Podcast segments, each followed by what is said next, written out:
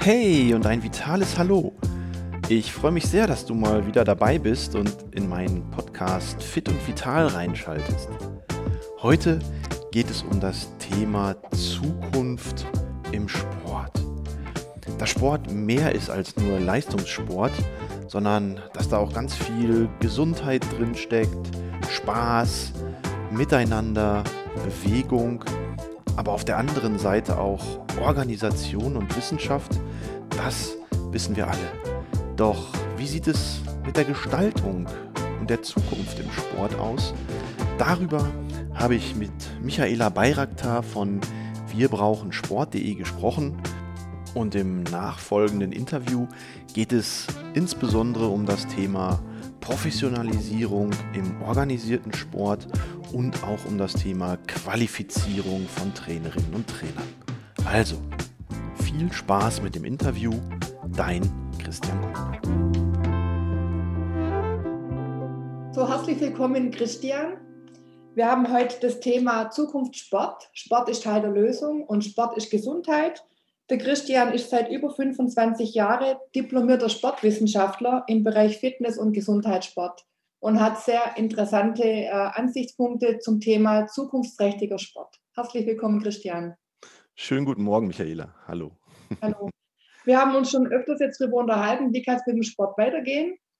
Und da hast du gleich was dazu reingeworfen, diese äh, Professionalisierung im Sport. Wir brauchen praktisch für das Ehrenamt für die tägliche Arbeit mehr Professionalisierung im, im Sport. Genau. Ich meine, ähm, wir reden ja über den Sport, auf der einen Seite immer über den Vereinssport, aber auf der anderen Seite habe ich natürlich auch ähm, den gesamten Fitnessbereich im Auge. Ich komme äh, aus der universitären Lehre, wo ich mich äh, um Management von medizinischen Einrichtungen kümmere, wo ich mich um Ausbildung von Studierenden kümmere, auch in der Praxis, was das Thema Gesundheitstraining, Prävention und Rehabilitation angeht. Und das sind natürlich zwei konträre Ansatzpunkte. Auf der einen Seite ist der Fitnessbereich schon ähm, sehr wirtschaftlich organisiert. Da geht es um Einnahmen, da geht es um Mitgliedsbeiträge, auch in einem höheren Bereich. Und auf der anderen Seite hast du den Vereinssport. Der ist wichtig in Deutschland. Der hat in Deutschland eine ganz, ganz lange Tradition. Aber was mir in den letzten Jahren immer wieder auffällt, ist, dass das Ehrenamt, was den Vereinssport ja eigentlich trägt, dass dieser, äh, dieses Ehrenamt immer, immer mehr zurückgeht. Es gibt immer weniger Köpfe, die sich um die Organisation, um die Betreuung und am Ende des Tages auch um die praktische Durchführung des Trainings kümmern.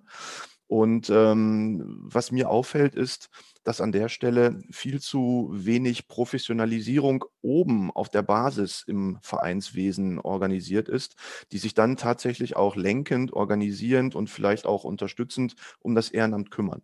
Das heißt, es bräuchten eigentlich ab einer bestimmten Größe im Vereinssport, bräuchtest du einen professionellen ähm, Vereinsmanager oder irgendjemand, der professionell eingestellt wird, der dann natürlich auch entsprechend bezahlt wird, der sich um die Entwicklung, um die Weiterentwicklung im Verein kümmert. Mhm, okay.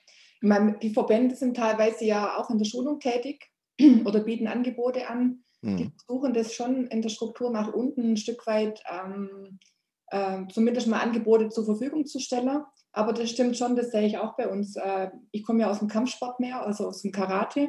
Mhm. Und äh, das ist auch ganz unterschiedlich. Also die eine arbeiten traditionell wie gehabt. Also einer ist halt Trainer und die anderen machen irgendwie mit. Mhm. Aber die, äh, es ist tatsächlich immer, was, wenn es um die Mitgliedergewinnung ging oder geht, immer das Thema gewesen, äh, wie mache ich das professioneller?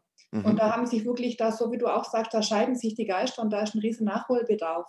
Ja. Die, einige machen das schon, die sind sehr professionell, da merkt man aber auch der Erfolg und da sieht man mhm. auch die Qualität des Angebots. Und bei anderen ist es wirklich so, dass die halt äh, so vor sich hin wursteln, sagt man so schön auf gut Schwäbisch, ja, und, und äh, da, da ist aber auch einfach nur eine Zahl erreicht und mehr geht nicht. Mhm. Das ist genau der Punkt. Ne? Wenn du heutzutage schaust, wie sich äh, ähm, das Vereinswesen oder wie sich die gesamte Landschaft auch im Marketing entwickelt. Vieles läuft über Online, vieles läuft über Social Media.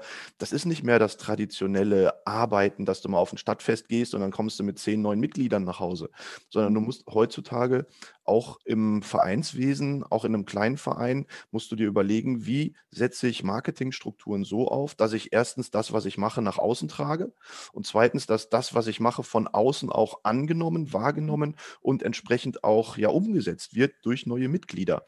Und äh, gerade für so Einspartenvereine, du hast gerade einen Karateverein angesprochen. Wenn ich das bei meinem Vater sehe, der kommt aus einem ganz kleinen Schießsportverein auf einem Dorf. Die mhm. hatten über viele, viele Jahre hatten die 150, 200 Mitglieder und sind damit sehr gut gefahren. Aber ähm, nicht nur jetzt in der Corona-Situation, sondern auch schon davor ähm, sind denen ältere Mitglieder weggebrochen jüngere Mitglieder sind nicht nachgekommen und plötzlich hattest du eine Situation ähm, deutlich unter 100, tendenziell Richtung 50 Mitglieder. Und davon kann natürlich ein Verein, mhm. Egal in welcher Sportart, überhaupt gar nicht überleben, weil wenn du auf Vereinsmitglieder und deren Beiträge angewiesen bist, dann musst du natürlich entsprechend schauen, dass du da einiges hast. Und dann musst du schauen, welche Strukturen kannst du machen. Ich habe dann mit meinen Studierenden zum Beispiel mal ein Projekt gemacht zum Thema Marketing für diesen Verein. Mhm. Und ähm, plötzlich hat sich jemand um äh, Social Media gekümmert, die Homepage wurde verändert ähm, und all diese Dinge. Und plötzlich hatten die wieder 90, 100, 110 Mitglieder, bloß weil man an den Strukturen mhm. gearbeitet mhm. hat. Und äh, Professionalisierung heißt nicht nur, ich setze da jemanden hin, der wird professionell auch äh, angestellt und bezahlt, sondern es geht auch um Strukturen, die geschaffen werden müssen, damit so ein Verein zukunftsträchtig ist. Ja. Es geht auch um das Miteinander. Also zum einen die, die, die Außendarstellung, so wie du es gerade sagst, die ist sehr wichtig, die professionelle, professionelle Außendarstellung, aber auch das, äh, die Kommunikation in, innerhalb der Struktur, in, also im Innenverhältnis ich sage immer Dienstleistung, äh, also wir sind eigentlich Dienstleister. Absolut. Der, der Vereinssport oder auch der, der, normal, auch der Breitensport, wir sind Dienstleister und äh, der Kunde ist König. Das war immer mein Slogan und das ist tatsächlich so. Also wir müssen äh, alles dafür tun, dass sich die Mitglieder, die kommen und die zukünftigen wohlfühlen bei uns. Genau. Ich sage immer, wenn ich äh, eine physiotherapeutische Praxis berate, sage ich, du musst aus deinem Patienten einen Kunden machen, damit ja. deine Einrichtung zukunftsfähig ist. Ja. Für den Vereinssport gilt im Prinzip das Gleiche. Dein Mitglied musst du so zum Kunden machen, dass der gerne zu dir kommt. Und dann ist eigentlich Sport zwar deine Kernexpertise, die du vielleicht äh, als Dienstleistung bereitstellen kannst. Aber was kannst du denn drumherum noch bieten? Ja. ja. und das ist wichtig. Ja. Jetzt haben wir natürlich die Erschwernis, dass der Start des Sportes, des Breitensports, äh, egal ob es das Vereinssport oder Fitnesssport ist, äh, mit 3G startet, diese berühmten 3Gs im Moment. Das heißt, äh, wir möchten eigentlich Dienstleistungen anbieten worden, aber gleich von Anfang an mit der Vollbremse müssen wir eigentlich wieder starten, ähm, weil diese 3Gs in der Außenwirkung sehr abschreckend sind. Also sind, äh, ist, sagen wir mal so, in meinem Empfinden, wir haben jetzt, ich habe jetzt auch heute mal noch ausgedruckt, wir haben hier in Baden-Württemberg, der Württembergische Landessportbund, der jetzt auch einen äh, dreiseitigen Brief an das Ministerium äh, für Sport und Kultur geschickt hat, wo es einfach darum geht, äh, äh dieses, ähm, diese, dieses Riesengewulsch oder dieses, diese, wie, wie haben es genannt, ein, ein ähm, also das ist ja riesig zu verwalten, 3G, mhm. getestet, geimpft und äh, genesen. Mhm. Zum Ersten, ich komme aus dem Marketing, hatten wir vor drei Jahren die Diskussion zum Thema Datenschutzgrundverordnung. Also da wurde ja quasi jedes, jedes private Detail, musste man ja quasi absegnen lassen, dass ich dieses private Detail veröffentlichen darf oder nicht. Mhm. Jetzt, äh, vielleicht beim Friseur musste ich ja unterschreiben, dass der meine Adresse speichern darf für was mhm. weiß ich, welche Zwecke. Und jetzt muss man quasi private äh, ähm, medizinische äh, praktisch Details äh, mitteilen. Zum einen für den Kunden abschreckend, weil dann mhm. unter Umständen äh, sein Status einfach öffentlich wird. Mhm. Ja, also wo er gerade steht. Zum Zweiten auch für uns als Dienstleister, dass wir das abfragen müssen und vorher gar nicht starten dürfen. Mhm. Zum Dritten auch als Dienstleister in dieser Sicht, dass die Kinder beispielsweise komplett äh, also, äh, übersehen worden sind. Also aus meiner Sicht kann man es gar nicht anders sagen, weil ich sage jetzt mal so, die vulnerable Zielgruppe und die auch noch ein bisschen drunter, die darf jetzt sogar Public Viewing gucken, was mhm. ja schön ist. Also ich gönne es jedem, alles toll. Mhm. Aber die Kinder, ähm, da hat gerade äh, der WLSB das App auch geschrieben, äh, die Kleinkinder, Kindergartenkinder werden ja teilweise nicht äh, verpflichtend alle getestet. Jetzt mhm. haben wir aber Kindergruppen, die sind ab drei. Mhm. Ja, was ist jetzt, was passiert jetzt? Und wer finanziert jetzt diese Tests? Ich meine, wir haben jetzt einige Supermärkte, die jetzt schon Werbung machen mit äh, Tests unter einem Euro, was ja äh, schön ist, dass man ja. das jetzt mal hört, es geht auch unter einem Euro. Also das heißt, da ist eine riesen Spanne drin. Mhm. Da mögen wir jetzt nicht drüber diskutieren, aber äh, dieses Thema ähm, Dienstleistung und auch, äh, ähm, ja, also es wird einem sehr erschwert im Moment. Mhm. Ja, und auch da sehen wir ja deutlich die Diskrepanz zwischen, ich sag mal, kleinen Einrichtungen, kleinen Vereinen auf der einen Seite und dann den großen äh, Vereinen, den großen Einrichtungen auf der anderen Seite. Die kleinen Vereine, die haben unglaublich viele Probleme, die strukturellen Voraussetzungen, sei es im Hygienekonzept, sei es in der Durchführung von entsprechenden Konzepten aktuell umzusetzen. Und dann überlegt man sich zweimal, ob man jetzt schon wieder an den Start geht, während große Einrichtungen und große Vereine äh, im Hintergrund Kooperationen haben, auch personelle Möglichkeiten haben, all diese Dinge umzusetzen. Bei uns in Nordrhein-Westfalen ist es vielleicht ein bisschen anders als bei euch. Da werden ab Grundschule werden äh, alle getestet und wir Schulen müssen dann auch entsprechende oder können entsprechende Bescheinigungen ausstellen mhm. auf der Basis der Testergebnisse, sodass dann alle zwei Tage oder alle drei Tage die Schüler einen entsprechenden Wisch in der Hand haben und damit möglicherweise auch ähm, in den Verein zurück können und dann ihrem Sport und der Dienstleistung des Sports wieder frönen können. Ähm, das ist aber nicht aller Orten so. Da gebe ich dir recht. Und diese ähm, 3G-Geschichte, geimpft, getestet oder genesen. Äh, das ist natürlich, wie du sagst, ein Riesenaufwand, das alles nachzuvollziehen, zu kontrollieren, äh, Daten möglicherweise zur äh, Kontaktverfolgung abzuspeichern und ähnliches. Ähm, und nichtsdestotrotz sollten wir als Sport uns davon nicht abschrecken lassen und sollten versuchen, in irgendeiner Art und Weise unsere Dienstleistungen für die Bevölkerung wieder zur Verfügung zu stellen. Weil das wichtigste G an der Stelle wird ja gar nicht angesprochen. Das ist das Thema Gesundheit. Ja, und das ist das, wo ich mich auch in den letzten Monaten immer wieder geärgert habe, dass es weder die Fitnessbranche noch die Vereinsbranche wirklich richtig geschafft hat, das Thema Gesundheit so zu platzieren, dass wir mit unserer Dienstleistung gesundheitsrelevant sind und dass wir gesundheitsfördernd sind dass wir mit unserer Dienstleistung einen großen Beitrag zur, Immunisi äh, zur äh, Steigerung des Immunsystems, zur Steigerung des Herz-Kreislauf-Systems, des Muskel-Skelett-Systems, des Stoffwechsels und all diesen Dingen, ähm, dass wir diejenigen sind, die jetzt eigentlich nach vorne geholt werden müssen. Ja. Aber in der, in, der, in der breiten Medienlandschaft hast du immer nur Hotel- und Gaststätten gesehen, du hast die Eventbranche gesehen, du hast die Solo-Selbstständigen gesehen und die Künstler gesehen, aber du hast niemanden gesehen, der im Sport vorne gestanden hat und gesagt hat, ey Leute, wir machen Gesundheit und das ist relevant für die Bevölkerung.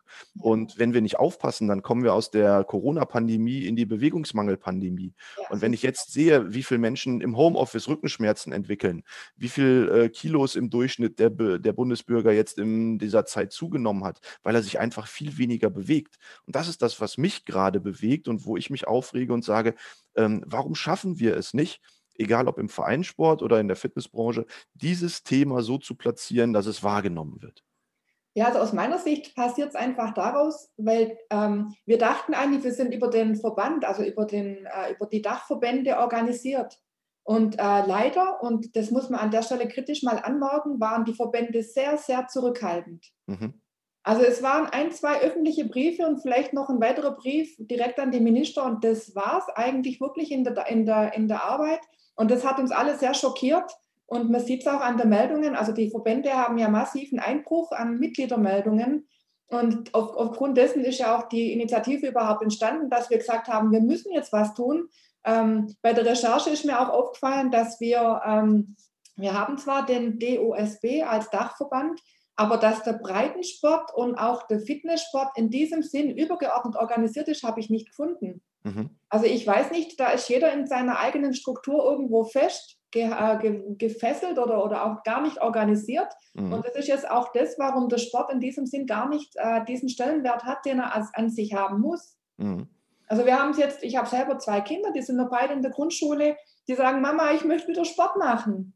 Ja, obwohl wir jetzt Möglichkeiten haben. Also wir machen privat schon Sport. Nicht, dass das der Eindruck entsteht, ja, die kann ja mit ihren Kindern was machen. Wir machen das. Mhm. Aber das geht darum in der Gruppe, also Kinder mit Kindern, Gleichaltrigen. Also das ja. heißt, die messen sich an, an, an Gleichaltrigen. Wenn ich als Mama mit einer Sport mache, bin ich doch klar vom Körper, von allem her immer viele Jahre im Voraus in allem, was ich tue, dann sind die immer, äh, die haben immer das Gefühl, sie machen es nicht gut genug. Mhm. Ja, und wenn die aber mit Gleichaltrigen trainieren, dann sieht man sofort, ah, so stehe ich, der kann es besser, ich kann es besser und, und dann rauft man sich zusammen, auch der Teamcharakter, dieses Miteinander, mhm. dieses gegenseitig sich unterstützen, anfeuern.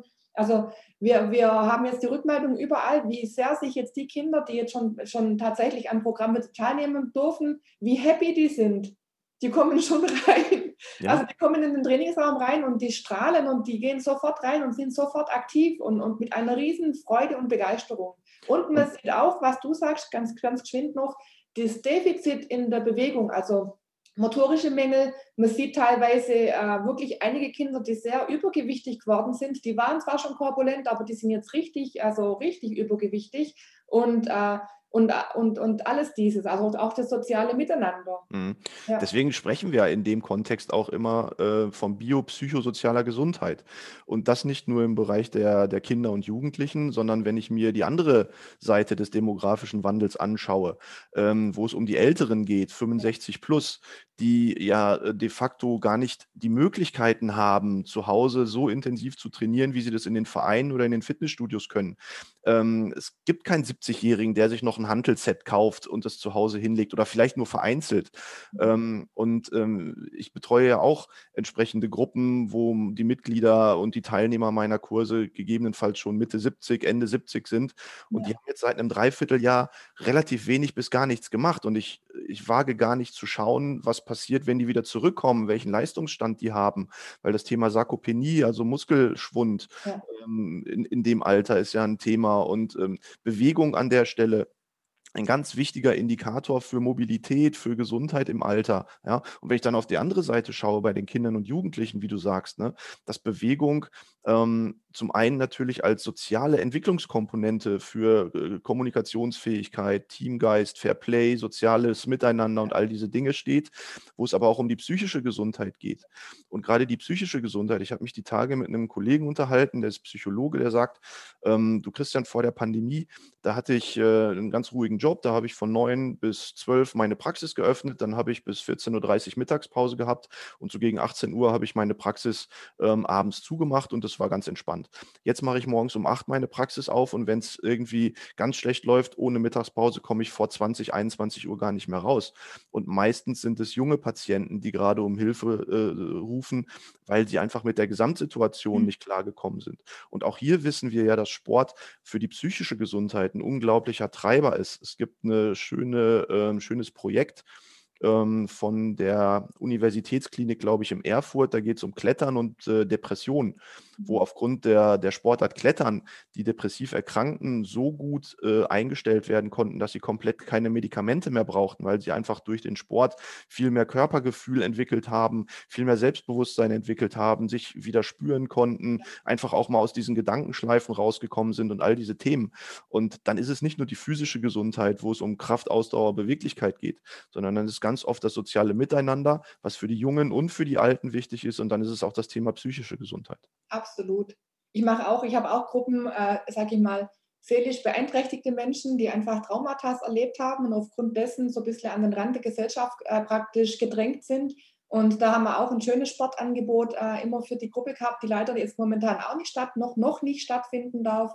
Die hatten auch riesige Fortschritte mit dem Sport. Also Angstverhalten hat sich reduziert ähm, dieses auch, auch das Selbstbewusstsein, dieses, die sind ja in der, in der, im Seelischen sehr oft sehr zurückgenommen und dass die wieder nach draußen gehen, sich wieder trauen, dass die mutiger sind, dass die einfach wieder am Leben mehr teilnehmen können. Und äh, bei Kindern genauso. Und mhm. bei Senioren genauso. Also man könnte jetzt nicht, also ich bin auch nicht jemand, wo sagt, nur die Kinder, nur die Senioren. Das betrifft alle. Absolut, ja. Jeder an seiner Stelle hat, hat, äh, ähm, braucht es einfach wir haben gesagt, Zukunftssport kann ja auch so sein, wenn man jetzt im Sommer die Inzidenzen beispielsweise so niedrig hat wie jetzt, dann kann man ja sagen, okay, die Gruppen darf, dürfen ein bisschen größer sein. Mhm. Beispielsweise. Und man kann sagen, wenn es jetzt im Winter je noch mal eine Welle gäbe und man, man sieht, das, das äh, gibt wieder, also einfach ein bisschen, man, man, hat Handlungsbedarf, warum auch immer, dann könnte man ja sagen, du im Winter macht man die Gruppengrößen einfach ein ganz kleines bisschen kleiner. Mhm. Dann ist der Raum weniger ausgelastet, man hat praktisch mehr Fläche für die einzelnen Leute innerhalb des Raums, auch für die Kinder. Und trotzdem kann der, der, der Bewegung, also die Bewegungs-, äh, also die, die Übungen können dann einfach stattfinden. Mhm. Und man kann das miteinander trotzdem halten. Wir Menschen, wir sind soziale Menschen, wir brauchen einfach Mitmenschen. Wir können nicht äh, jetzt sind wir über ein, eineinhalb Jahre jetzt schon in diesem Zustand, ewig auf, auf äh, ganz, ganz Zurückzug leben. Das ist nicht, also nicht natürlich. Genau, und so wie bei dir im Hintergrund ja steht, dass Sport nicht äh, das Problem ist, sondern Sport eigentlich auch Teil der Lösung sein kann, auch im Rahmen von Gesundheitsförderung und Ähnlichem, äh, sehe ich das ähnlich wie du auch.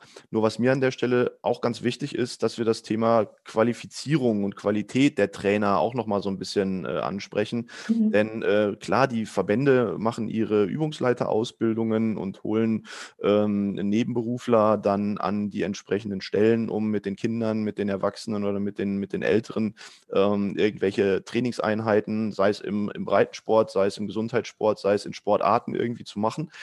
Ähm, aber an der Stelle sehe ich trotzdem noch ganz, ganz viel Nachholbedarf.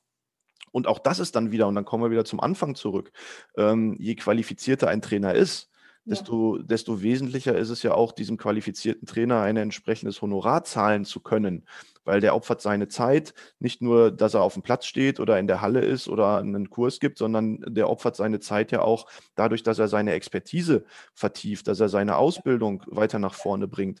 Und ähm, die Übungsleiterlizenzen, das ist alles ein schöner Einstieg. Aber ich denke, da muss man selber auch über das Thema Qualität im Training, Qualifizierung im Training und Sport, sollte man an der Stelle sicherlich auch nochmal nachdenken. Und da sehe ich durchaus auch noch einiges an Nachholbedarf, insbesondere weil ich ja tagtäglich mit dem Thema Ausbildung junger Menschen im Sport zu tun habe. Ich bilde die Studierenden aus, ich bilde die Sport- und Gymnastiklehrer aus. Und ähm, da sehe ich zum einen die Qualität des Nachwuchses, was ihr eigenes Bewegungsverhalten, ihre eigene Bewegungserfahrung und auch ihre Bewegungsmotivation angeht, mhm. deutlich rückschrittig im Vergleich der letzten 25 Jahre. Also als ich damals in den 80er, Ende der 80er, Anfang der 90er Jahre Sport studiert habe, ähm, da war es für mich und für all meine studierenden Kolleginnen und Kollegen war es äh, selbstverständlich, dass wir trainieren, dass wir fit sind, dass wir ähm, schauen, dass wir die Sachen, die wir in der Praxis durchführen, auch selber können und leben können. Ja. Wenn ich mir heute den Nachwuchs teilweise angucke, dann sind die doch sehr eindimensional unterwegs und nicht mehr so breit aufgestellt wie wir. Und ähm, da ist vieles an motorischer und äh, körperlicher Leistungsfähigkeit absolut verloren gegangen in den letzten Jahren, was einfach auch zeigt, dass die ähm, Zeit an Bewegung, die Kinder ja im Heranwachsen brauchen, dass die viel zu wenig genutzt wird. Da sitzt man vor dem Fernseher, sitzt man vor dem Computer ähm, oder, oder ähnlichen Dingen, aber das Thema Sport ist ja so gut wie kaum noch irgendwo relevant und verankert. Und ich glaube, da müssen wir schon den Hebel ansetzen, dass wir sagen, auf jeden Fall ist Bewegung und Sport ist nicht das Problem, sondern Teil der Lösung. Und Bewegung ist Leben, ist immer so mein Motto auch an der Stelle.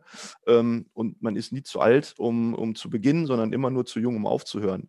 Und genau so lebe ich immer noch. Ich werde dieses Jahr 50 und versuche immer noch fit und gesund zu bleiben, damit ich das, was ich meinen Studierenden erzähle, auf der einen Seite immer noch leben kann. Und ich stehe auch jeden Tag oder nicht jeden Tag, aber mehrmals in der Woche auch noch auf der Platte, um mit Menschen äh, Bewegung zu leben und Menschen in Bewegung zu bringen. Und das kann ich nur dann machen, wenn ich selber auch körperlich und geistig dazu noch in der Lage bin. Ja, absolut. Und ich sage mal, diese Gelder, die man jetzt, äh, man hat sehr viel Gelder jetzt äh, locker gemacht, wenn man es mal salopp formulieren mag man hat wirklich sehr, sehr viel Geld in die Hand genommen, äh, um in der Pandemie irgendwie äh, auf die Art, wie man es eben jetzt gemacht hat, durchzukommen. Wenn man nur einen Teil von diesem Geld nehmen würde und eben dort investieren würde, was du gerade angesprochen hast, eben in die Qualifizierung der, der Übungsleiter, der Trainer, der, der, also alle, also die Investitionen der Menschen, die, in die Menschen, die einfach bereit sind, äh, so eine Aufgabe zu übernehmen, in Form von Forderungen, in Form von Subventionen des Vereins, wie auch immer, oder auch des Fitnessstudios, auch einen Anreiz für die Studios zu geben. Ich meine, man hat schon sehr jetzt äh, ähm, federn lassen müssen. Mhm. Dann könnten wir da durchaus äh, wieder, wieder auf, einen, auf einen guten Level kommen, auch, äh, ja, dem auch weitergeben kann. Mhm. Ja. Genau, das muss ja letztendlich das Ziel sein, ne? dass wir ja. den Sport wieder auf eine Ebene heben, der eine große Breitenwirksamkeit erfährt, nicht nur der Spitzensport. Ja, jetzt haben wir die äh, Fußball-Europameisterschaft, da dürfen wieder die Zuschauer hin, dann kommen demnächst die Olympischen Spiele, dann ja. war die Bundesliga gerade zu Ende im Fußball. Ähm, all diese Dinge, die durften in der Vergangenheit auch weiter laufen, aber Vereine waren geschlossen, Fitnessstudios waren geschlossen. Die Lobby, die der breite Sport hat im Bereich Fitness und Gesundheit und im Bereich äh, breites Vereins Rechnungswesen. Da müssen wir dran arbeiten, dass diese Lobby wieder so ein bisschen ähm, mehr in den Fokus gerückt wird, sowohl in den Fokus der Politik, ähm, aber auch in den Fokus der breiten Öffentlichkeit. Wir müssen einfach Kampagnen starten, zu sagen, Sport ist Gesundheit, Sport ist äh, sozial, Sport ist Miteinander und Sport ist Zukunft. Ja? Und so wie es bei euch dann in, in dem Slogan steht, Zukunft Sport, genau das müssen wir leben. Ja? Wir brauchen den Sport, wir brauchen Bewegung, ähm, nicht nur für den Körper, wir brauchen es für den Geist, wir brauchen es für soziale Miteinander und wir brauchen es, um gesund am Ende des Tages alt zu werden. Ganz genau. Das war ein super Schlusswort, Christian. Ich äh, würde sehr gern mit dir nochmal weitere Gespräche in dieser Art führen, auch für jeden, der hier zuschaut und teilnimmt, weil du so tolle, äh, wirklich äh, lösungsorientierte Ansätze hast. Also ich würde mich freuen, wenn du gern wieder äh, beim anderen Gespräch dabei bist. Gerne. Und, ähm, bedanke mich an der Stelle wünsche dir noch einen schönen Tag heute und äh, ja, bis hoffentlich demnächst, Christian. Gerne, Michaela. Es hat mir sehr viel Spaß gemacht und äh, toi, toi, toi für die weitere Kampagne. Vielen Dank. Gerne.